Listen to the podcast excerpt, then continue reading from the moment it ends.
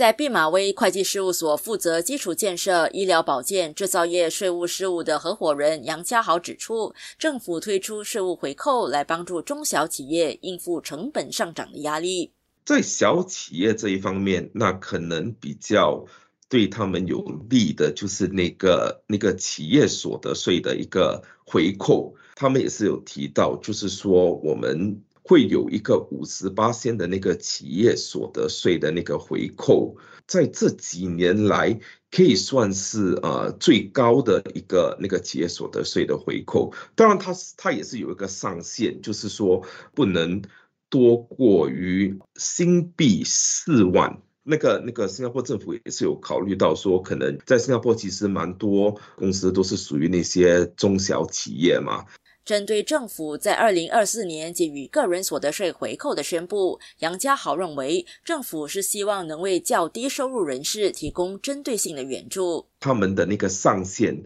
是设置。在于两百块新币，那可能对很多人说看起来说，哎，其实两百块好像很低，但最主要的，新加坡政府想帮助的是那些低收入的那些纳税者，而不是想说让所有的新加坡人都能够得到这一方面的那个优惠。政府也在计算自助产业产业税的产业年值范围和额外买家印花税方面做出调整。安永会计事务所税务服务合伙人吴小慧提出他的看法：这项修改啊，我我觉得是充分体现了政府对财富税的看法。如果你看产业税还有 ABST，其实都是一种财富税嘛。这些调整都是比较适用于屋主自住呃。住宅房地产，而不是投资型的房地产，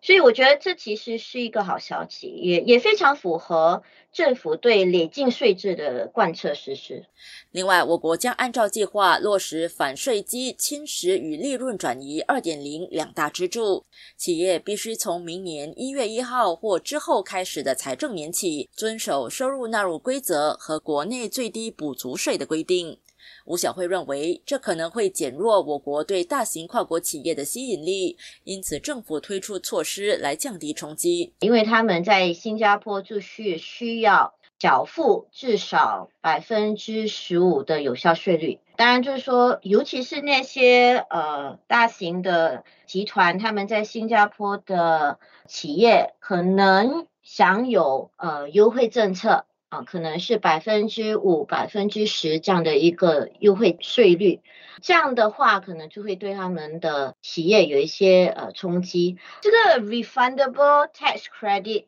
这个计划旨在呃鼓励企业在关键和新增长产业进行大规模的投资，符合条件的收入将获得上至百分之五十的支出。补助，然后这个补助将可以就是以所得税抵扣的形式支付。这个计划啊，对对这个 BAPS Pillar Two 呃是有一定的帮助，然后它也是可以在给予企业辅助的当中，不会就是让它呃有一个呃减少它的那个有效税率。在其他的方面，可能还是需要再看待一下，我们如何可以把新加坡的竞争力提升，我们的生产力提升，让这些大型的企业还是觉得新加坡是一个可以投资的一个国家。城市频道记者于慧慧报道。